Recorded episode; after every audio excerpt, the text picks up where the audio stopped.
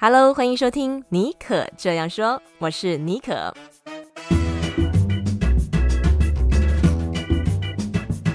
为你注满创意动能，你也可以这样说。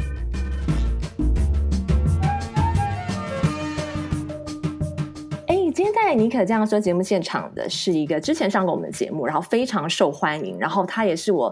不管是在呃学写作、学说故事，还有在主持节目上面，给我很多 inspiration 的一个，嗯、呃，我觉得像是 virtual 的 mentor 吧。呃，他是欧阳立中老师。那欧阳老师他最近出了他的第六本书哦，哇，这是他的另一个绝技——演说。这本新书叫做《演说高手都是这样练的》。哎，我们就很很好奇哦，老师，就是你从学生时代开始啊、哦，就大量的累积这个演说和表达能力。后来我知道你是参加这个中广擂台赛，哎，这个很难呢。然后你就获得冠军，然后就一路走来就嗯、呃，成为这个演说教练，和到处巡回演讲，当顾问咨询。是，然后你现在还在继续走这个旅程，我就很好奇说，说说你这样回头看，你从那么年轻的时候就开始培养演说跟表达力，你觉得他对你的人生轨迹产生了什么样的影响，或者质变、量变？OK，诶，谢谢尼克，诶，也跟这个各位观众朋友大家好，我是欧阳老师。其实尼可一开始问了一个很棒的问题哦，就是演说到底是怎么样影响我人生点点滴滴。我说，如果你想要学会演说，越早开始越好。为什么？嗯、我们我们想一下哈，有时候这个我们在一个去听一个演讲的场合，那讲者有时候会问一些问题，跟台下的互动。那你可，我不知道你有没有发现，假如一开始你没有举手跟他互动。越到后面，你会越不敢举手，越会觉得自己很尴尬。嗯，对。同样道理，其实演说就是这样子，就是你如果越小开始磨练，或是你今天听完我们节目之后，哎，你有一些感动，你也想要开始啊自我磨练，那么就即刻去做，因为到了一定程度，或是越晚，你会越不敢去正视这件事情。那我运气比较好，嗯，因为我从小，我们那时候我的偶像是刘墉。啊，我也是，你你也是吗？对，我看他书长大的，对对的，太好了，太好了，太有共鸣了。你知道，有时候我去演讲，我说刘墉，现在的那个小孩子或者学生可能都已经不认识。嗯，对。那小时候，因为我这个很崇拜刘墉嘛，嗯、那我妈就跟我说：“你如果未来要跟刘墉一样厉害，你要看，你看人家又会写又会说，所以你也这两个能力也要会啊。”好，所以他就叫我从国小就开始叫我去参加演说比赛。OK，那演说比赛对很多人来说，也就是一个非常恐怖的事情。Oh. 那对我而言，我也是很紧张啊，每次上去都很紧张。可是我自从开始比演说比赛之后，他就培养出我一种能力，嗯，因为我们那个演说比赛是很残酷的，叫做即席演说比赛。哦，我知道，我知道。对对对，抽一个题目，三十分钟之后就要怎样嘞？从容就义，就要站上台去讲话了。嘿、嗯，所以自小的这个磨练，就慢慢养成我对于演说说话，哎，脑中慢慢就建构出一套模型出来。这个就是你各行各业每个人，你脑海里都有一个模型，就像是那种围棋高手，哎，他为什么可以同时跟十个人对弈？很简单，因为一般人下棋，他可能看到就只是那一个子。可是围棋高手他记的全部都是棋谱，所以从小开始练演说后，就养成我对于说话，然后以及逻辑很快速的一个反应。那到后来，不管是在会议啊，或是一些公开讲座的场合，诶，慢慢慢慢慢慢演说，它就带给我一个非常大的优势。所以在这本书里面，其实我有提到，因为我这个不同年龄啊，我们去玩的东西不太一样。对，国小我玩的是演说。国中后来我去转战相声啊，有点像脱口秀那一种。对对对。啊，高中后来嘞，呃，念成功高中，然后去玩辩论。嗯。那到了大学，因为是念师大哈，所以就开始教书啊，练习怎么样做教学。所以我后来回顾这一切，我发现，哎，其实我觉得表达它就是一种综合搏击的能力。综合搏击，综合搏击，哈，就是你什么样的这种形式都会一些，把它融合起来，就会成为你很独特的地方。哦，哎，这听起来非常的有趣，很像是这个呃武侠大师、练功大呃这个高手，他可能呃每一个都有学习，都有接触，然后杂糅不同各各家各派的，然后内化成自己的一套这个呃心法，就是很很自然的就能够展现。对哦，我觉得哇，真的是听老师这样讲，我觉得勾起了我学生时代参加呃，演说比赛的那些场景，哦，你有参加过。然后老师这本书里面有有一个点哈，也很打中我的心。这件事情我其实不不太相信哦，因为老师说，其实你学生时代哦，常常呃比赛你是老二，对，然后后来是在这个中广擂台赛你参加冠军。因为我我学生时代的时候我也都是第二名，然后那个时候我也就很为什么那个第一名都不是我，不管是即席演讲还是朗读，哦，但是就是因为这个老二的会让我一直不停的想要去学习，所以老师现在这个已已经。就是完全出师了，然后出这样书，就是引领着我们这些还在走在这条路上的人学习。好，那再回到你这本书，演说高手都是这样练的，里面有提到这个五大呃演说的类型，还有四十个魅力绝招。而且我觉得很很特别的是，他把国内外的一些演说高手，对，那可能是有台湾读者比较不熟悉的案例也放进去，还有像是这个什么比尔盖茨的这个制造体验啊，对，对这些都融入在里面。对，那你可不可以帮我们就是捏出呃这个当中的三大？对。精华心法，没问题，没问题。其实尼克，我想跟各位听众朋友分享的是哈，哎，我为什么写这本书？因为我发现大部分人对于演讲都有一个恐惧、嗯、啊。曾经国外做过一项调查，人们最害怕的事情啊，死亡才排第二，第一名是演说。哦、那我就试着去想，所以奇怪，为什么大家对演说有这么大的恐惧？OK，然后再来，我后来发现一件事，那为什么很少人他会？去练习演说这件事，而我们是比较幸运的，因为我们从小就去参加演说比赛，嗯、对不对啊？然后我们就这样子一路这样练上来嘛。可是多数人其实比较没有机会去受这样的一个培训，或者受这样的一个磨练。嗯、然后后来我自己在参加演说比赛，我也发现一个小小盲点。什么盲点呢？像 Nico，我们都是拿第二名的，对不对？嗯、其实比到后来，因为我后来成为老师之后，我还在比，嗯、然后也还是拿第二，也还是拿第二。然后我就后来就是想，哎，为什么呢？其实我们的准备也都都蛮充分的。可是我发现哦，因为比赛型的演说，它有一个标准的框架，对，有一个套路，有没有？以演说比赛而言，语音咬字四十五很重要，内容四十五，台风十，对吧？嗯、所以我每次比都发现奇怪，因为我的咬字发音男生嘛，然后或者是我这个咬合没有很正，我每次都觉得哎，好像差了一点点味道。嗯嗯、所以我后来就发现，哎。这个框架好像限制了我们，但不是说框架不好，就是如果你照着这个框架拿到第一，然后说哇，你成为冠军没错。嗯，可是你有发现，那个演说比赛只是一个小小的圈子，对，对不对？嗯，哎，后来呢，我去参加那个中广演说家擂台赛，哈，就刚刚 Nico 提到的，说，哎，我去参加那个演说比赛，给我一个很大的震撼跟启发。因为那个是全台湾的赛事嘛，嗯、那我其实也算是比了十几年的演讲，然后我去比，然后结果我讲完之后，我觉得我讲的还不错，因为我算是练家子。哎、嗯，就评审给我的回应是：欧阳，我觉得你的演讲太降气了。嗯哼，怎么说呢？太匠气就是一个比较负面嘛，意思就是听得出来你你是练家子，可是降气的意思就是觉得好像没有那么的真诚，嗯、好像没有的那么的自然。OK。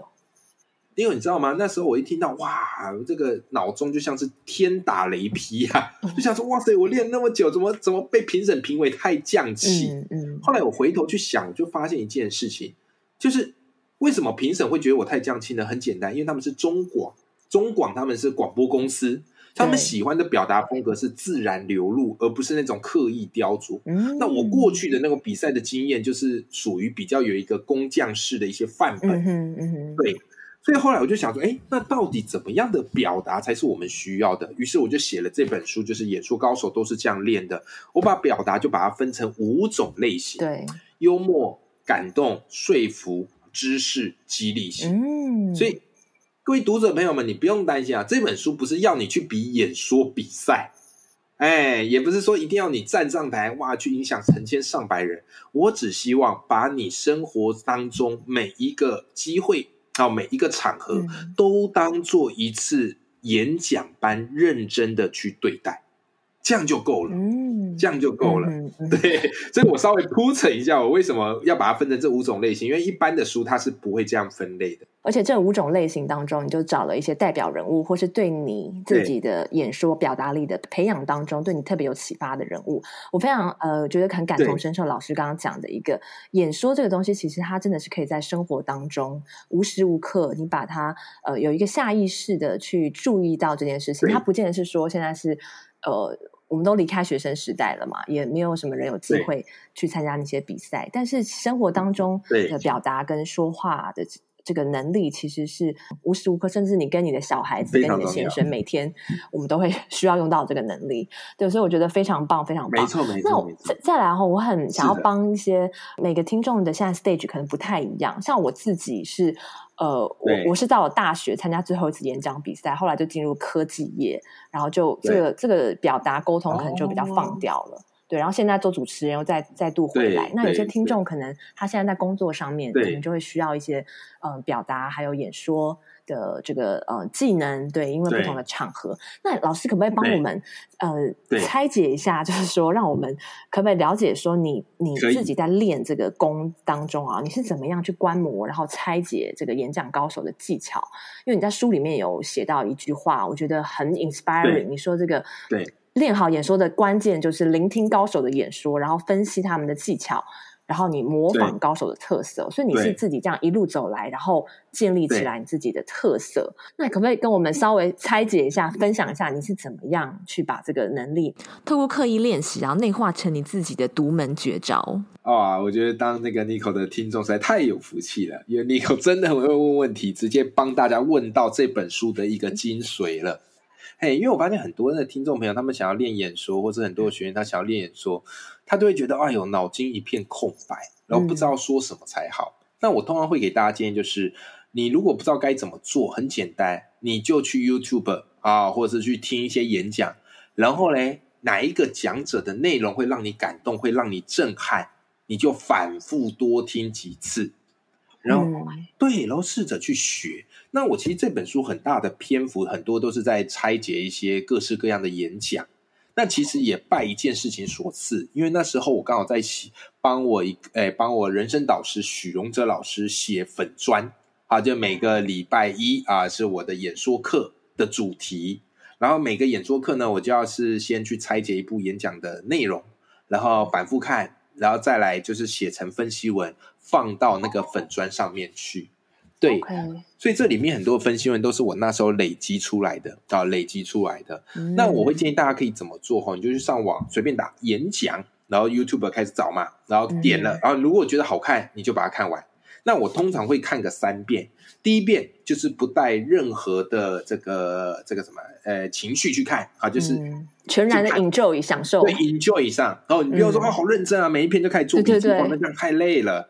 对啊，第一遍先享受着看啊。如果第一遍看完觉得不错，好，第二遍我会怎么样呢？好，第二遍我就会拿出笔记本，然后嘞怎么样？然后他开继续讲嘛。那他讲，我大概知道说哪些点是不错的啊。如果讲到哪些点不错，我就给他停下来，然后把他那个金句抄下来，或把那个故事抄下来。嗯，好，然后第三遍呢，因为我要写专栏嘛，啊，所以我就开始去分析一下，说，诶，他这个句子为什么会让我感动？诶，他这个结构是怎么样铺陈的？哦，这个讲者用了什么样的技巧？我试着用自己的话跟定义去把它写出来。啊，所以一部演讲我大概反复看三遍以上，然后每个礼拜出产一篇文章。那我发现很有趣哦，你写久之后，慢慢你就会把这些讲者的东西内化到自己的身上去。那后来有时候因为我在课学校课堂，然后或者是我受邀到外面演讲，然后我就会怎么样呢？我就试着去套用里面的一些方法。来玩玩看，嗯，对，这个就是我当时哈、啊、在做的一些事情，好、啊，所以像里面有提到好几篇经典演讲，我觉得也都推荐。我我举个例子好了，我举个例子来讲好了，比方那时候我在看那个呃对岸的一个这个辩论综艺节目，叫做《奇葩说》，嗯哼，啊，然后里面有一个辩士我非常喜欢，啊，叫做黄执中。那他的辩论风格很特别，大部分人想到辩论风格都是那种慷慨激昂、咄咄逼人。对，可黄执中不是，他是娓娓道来啊，娓娓道来。然后他非常懂得去掌控观众的情绪点，所以听他的辩论哈，常常你会听到哭的。哦，哎，这个很特别哦，我觉得太不可思议了。我以为辩论就是那种唇枪舌战，讲到对方说不出话来，可他辩论就是把你卷到一个情境里面去，然后最后随着他的故事的节奏。然后你最后居然会听到哭，哎、嗯，这反其道而行，哎，反其道而行。所以我那时候就去研究说，哎，他到底怎么办到的？太不可思议了。嗯、后来我才发现，他在辩论的时候很喜欢用一种方式。我在我书里哈，就把它叫做什么呢？叫做万物有情法。嗯，好，万物有情法，什么意思呢？他常常把情绪锁住不讲，转而去讲一段景物。那善用听众他的疑觉，然后会自己把自己的情感套进去景物上面。嗯，哎，这个很厉害，哎，有点像是 show not tell，你去 show 建构出一个画面，那个情境跟呃听众观众 relate，而不是直接把它说出来点明白，那个就没想象力了。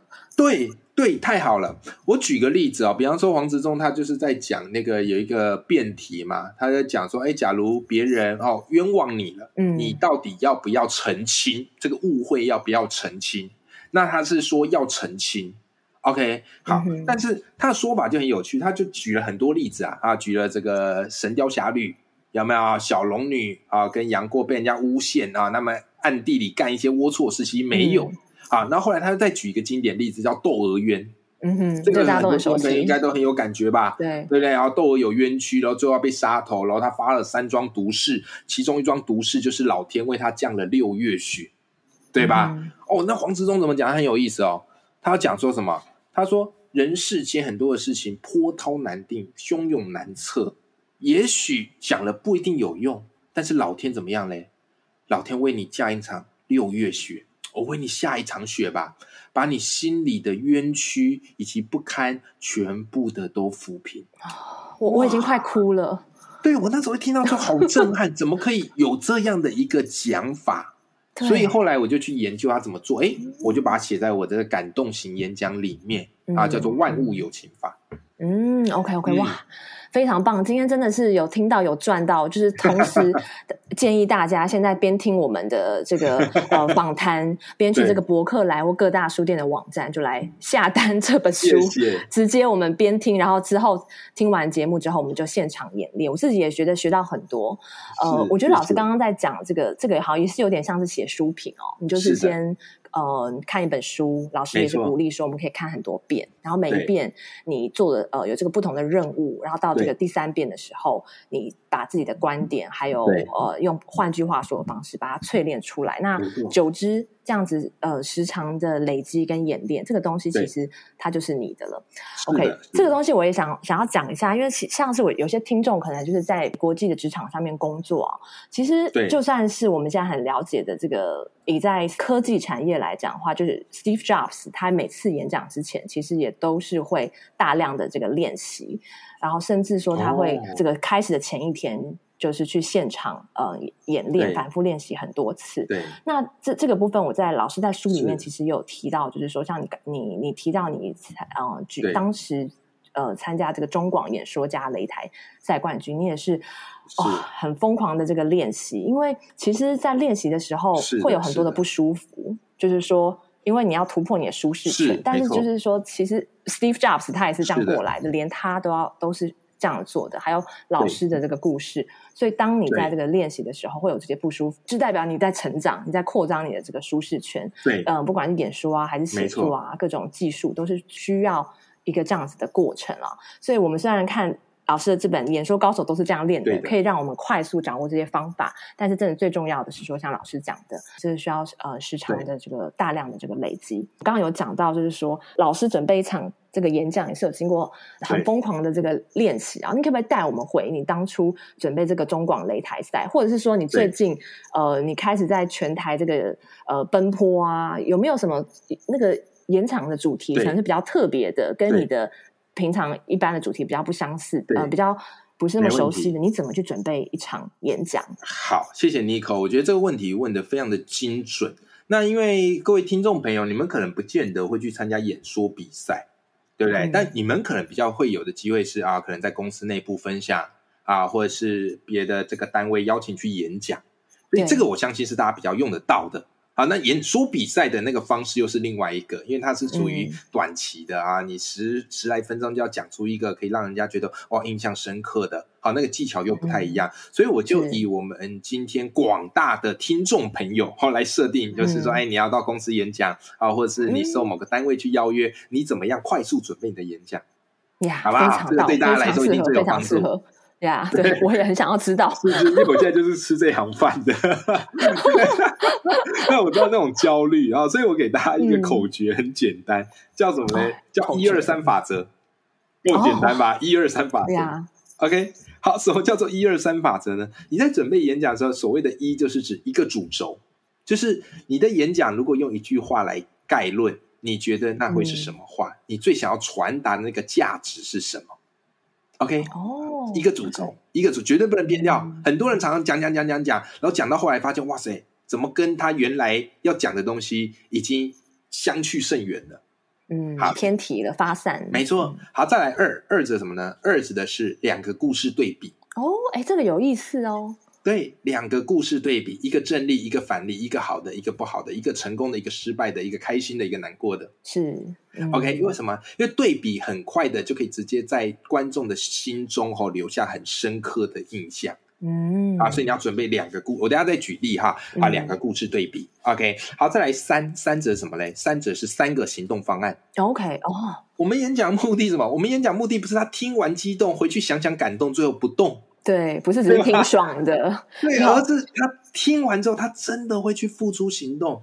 嗯，对啊，好，比方说你，你听这个 Nico 的广播，哎呦，你觉得哇，原来人生也可以这么热血。对吧？嗯、好，你就很想要去试着啊，去做做看不同事情。所以，如果听众听完你的演讲，你可以给他三个行动方案，那么这场演讲对他的印象会更深刻。嗯嗯，OK，你就照着这个思维去准备。好，我举个例子啊，比方我常常去跑这个很多的学校场嘛，哈，你要激励一下这个学生嘛，哈，来激励一下这个老师嘛。好，我举例哈，假如我今天要准备一个题目哈，我要告诉他们主动出击的重要性。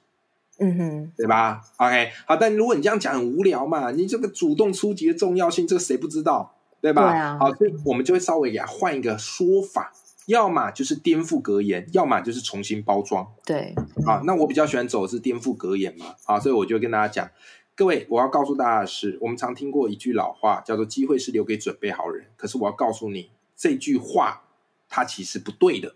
为什么呢？因为机会不是留给准备好人，机会是留给勇于出击的人。因为人生你不知道什么时候叫准备好。没错，嗯，好，这是我的一个主轴，对吧？哈，好，然后再来嘞，好，我就举两个故事对比。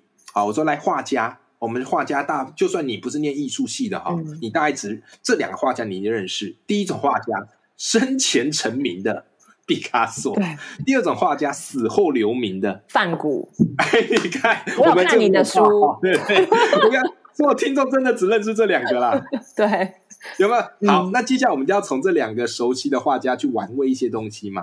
我们可能就聊一些这个梵谷的故事嘛。啊，然后梵谷是，我说其实梵谷也很努力啊，也很积极去画，对不对？甚至他后来这个有一些这个情绪上的问题，他还是很认真把它展现在我们的艺术里面。嗯他的痛苦让我们看到这个生命的热烈，对吧？但很遗憾的是，他生前只卖出一幅画。嗯、可毕卡索哇，很特别哦。毕卡索还没成名的时候，你知道他是怎么样让他自己爆红的吗？嗯、还可以让自己爆红、哦、啊！这个很多听众就对他让自己爆红啊，因为当时所有的艺术家他们都要想办法到法国巴黎去发展。毕卡索也不意外，他跑到法国巴黎，哦、可是没有人认识他，啊、没有人认识他。但他怎么做？他帮自己炒作身价。他找了好几个工读生，叫他们每天都到巴黎的各地的画廊去买毕卡索的画。哦，还有这一招哦，Bravo，太强了，对不对？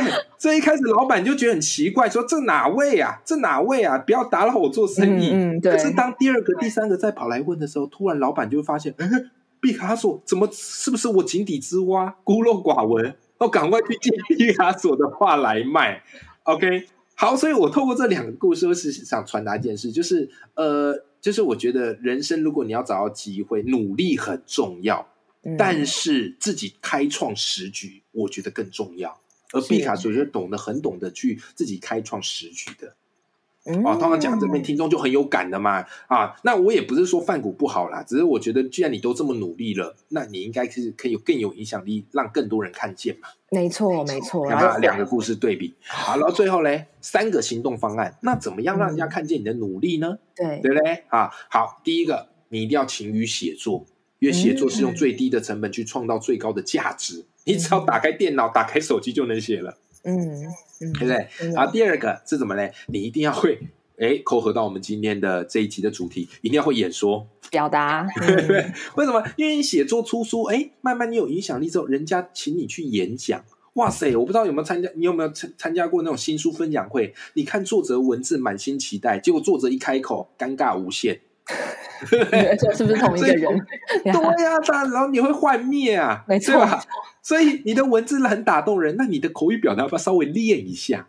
有没有？所以演说很重要嘛。好，那第三个你可以做什么准备？很简单，这是一个素人崛起的时代，我们再也不是只是仰望着大师，然后觉得他离我们很遥远。为什么？因为每个人都可以开创自己的自媒体啊。比方正在收听我们这一集的 Nico 这样说的听众朋友。对不对？你就是因为听了这个节目，哇，你感受到 Nico 的热情，有没有？那 Nico 也是一个自媒体啊，所以你是不是可以开创自己的社群自媒体，粉专也好啊，Podcast 也好啊，YouTube 也好，透过这三个方式，各位，你的努力才有机会让人家看见。我觉得我的听众现在应该也是开开始留言了，大家就是听完今天这一集，也是有三个行动方案，非常棒，非常棒。那在今天的节目的最后啊，呃，我我觉得这个问题啊，其实是我自己非常好奇啊。对，因为我当我在开始主持节目，是是是然后今年年初开始受邀，有一些小的演讲的机会，也很感谢大家有给我这个机会。哦、可我发现一件事情，我很我觉得我蛮降气的，对，就是可能以前都是也是念书的时候都是参加朗读、演讲、辩论比赛出身的，所以他会有一个套路。那这个东西在我刚开始做主持分享的时候，嗯、它其实是一个优势。嗯、但是我觉得我现在到一个阶段是说，我想要找寻我的风格，还有呃辨识度。因为就是这样子，嗯、呃，比较能够被记住，而且你讲的，就像老师刚刚说的，你说的这个故事，你的这个演说，他的对于听众的这个 engagement，还有在他们生命当中，都希望可以产生一点点的小启发吧。所以我觉得一个人的这个说话，呃，风格和他的这个辨识度，就像是一个演说者的灵魂吧。是，是，对。那我自己现在也在很积极的想要学这个事情。那我相信很多听众朋友，他可能有些人可能也是在公司做到一个阶段了。那呃，他也希望说他可以更上一层楼，也许他的这个说话的风格上面能够独树一帜啊，跟大家有些区别这样子。那老师可不可以可不可以在这个部分教我们一下？比如，哎，如果基本功大家都。有有具备了的话，到底就是说要怎么样这个树立自己的公，不管是你在公开演讲，还是和你平常的这个表达说话的风格，让这个观众比较容易记住你。OK，好，你有这个问题，其实也是很多人会有的，包含我自己在内。那我觉得，因为可能是、哦、也是吗？我自己也是，我自己也是，因为这是一个个人品牌存在嘛，所以大家都很急于想要树立自己的风格。但是，呃，我的思维可能会有一点点小小不一样。我反而会建议大家不用这么急于形塑出自己风格。哦，OK，为什么会这样讲啊？为什么这样？因为我一开始的演说风格是这样，就是我跟 Nico 一样，就是我都是练演讲、朗读出身，所以我自己在讲的时候，真的就觉得你一上台就会上升，你知道吗？就会上升，就是那个很不自然呐、啊。我懂。我们比赛模式就是这样子啊。OK，好，所以。我一开始怎么做哈？我一开始最简单的做法就是，我常去听各式各样老师的演讲啊，或者课程，然后听了喜欢的，我就一直追他的演讲，一直听。然后回去呢，会反复琢磨，然后听到很多时候，因为有些老师他可能故事讲同一个嘛，讲到后来我都背得起来了，然后我就去琢磨他的语音。像我一开始就是跟许荣哲老师嘛，发现他很有趣。对，他讲那个故事啊，那讲的妙趣横生的，嗯、然后讲个人经历，大家会捧腹大笑，然后就会模仿他，然后回去就在模仿，而模仿久了之后，我就发现，哎，我的演讲风格慢慢就会有许荣哲老师的这个影子。所以最夸张是后来有人听完演讲就问我说：“哎，欧阳老师，有没有人说你讲话像许荣哲老师？”嗯、而我就吓到，我说：“哎，那太好了。嗯”就代表说我已经把它内化成功，嗯、然后我就会再去找下一个讲者，然后去听他的课，然后再把它风格内化进来。哦、所以我要跟大家讲的一个关键就是，呃，我个人认为一个最快的创造风格的方式是，你学一个人的风格是模仿，可是当你学十个人的风格，它就会变成你的特色。嗯，哎，这个很有趣，很妙。嗯嗯，而且对不对？而且这是比较无痛的，因为你欣赏这些人融合起来之后，对你风格就出现了。这个是我觉得一个比较无痛上手的方式。嗯、OK OK，哇，对，那我觉得老师应该就是我学习的第一个人。然后我从这个慢慢慢慢的，因为因为我觉得老师的演讲、讲演说风格是比较鼓励型的，对，然后呃生活化的这个风格。那这个的确是这样子的方式，其实落实在平常的不管是在工作啊还是生活当中，它的应用面是比比较广的。没错，OK，我觉得今天真的是学到。非常多，而且希望大家可以呃，在看这本书的时候呢，也可以到欧阳老老师的这个粉丝页，跟老师做一些互动，看看哎，这本新书当中有什么地方启发大家。那也不要忘了，老师现在的呃写作课，呃，对，写作课也在嗯、呃、继续进行当中。然后还有欧阳老师的这个呃粉丝页啊，也有这个固定的这个说书的节目。那我们也许就可以从这个开始，我们先从老师呃身上学，然后慢慢慢慢培养。呃，摸索出我们自己的风格，那也很希望，嗯、呃，大家可以跟我们分享你今天听完这集节目的心得。那今天再次谢谢欧阳老师，百忙之中抽空到尼克，谢谢各位听众朋友，谢谢，谢谢，拜拜。希望今天这节节目对大家有帮助啊！那我非常好奇，你听完这一集节目之后有没有什么感想或者行动计划啊？嗯、都非常欢迎大家可以跟我分享。那你可以嗯、到呃脸书还有 IG 搜寻尼可尼寇矽谷 Bonjour，可以私讯给我。那也请大家麻烦大家到 Apple Podcast 还有 Spotify 帮我留下五颗星，还有你们的留言，就是你们的支持还有只字片语啊，都是我做这个节目最大最大的动力啊！好，那我们就下次再见喽，拜拜。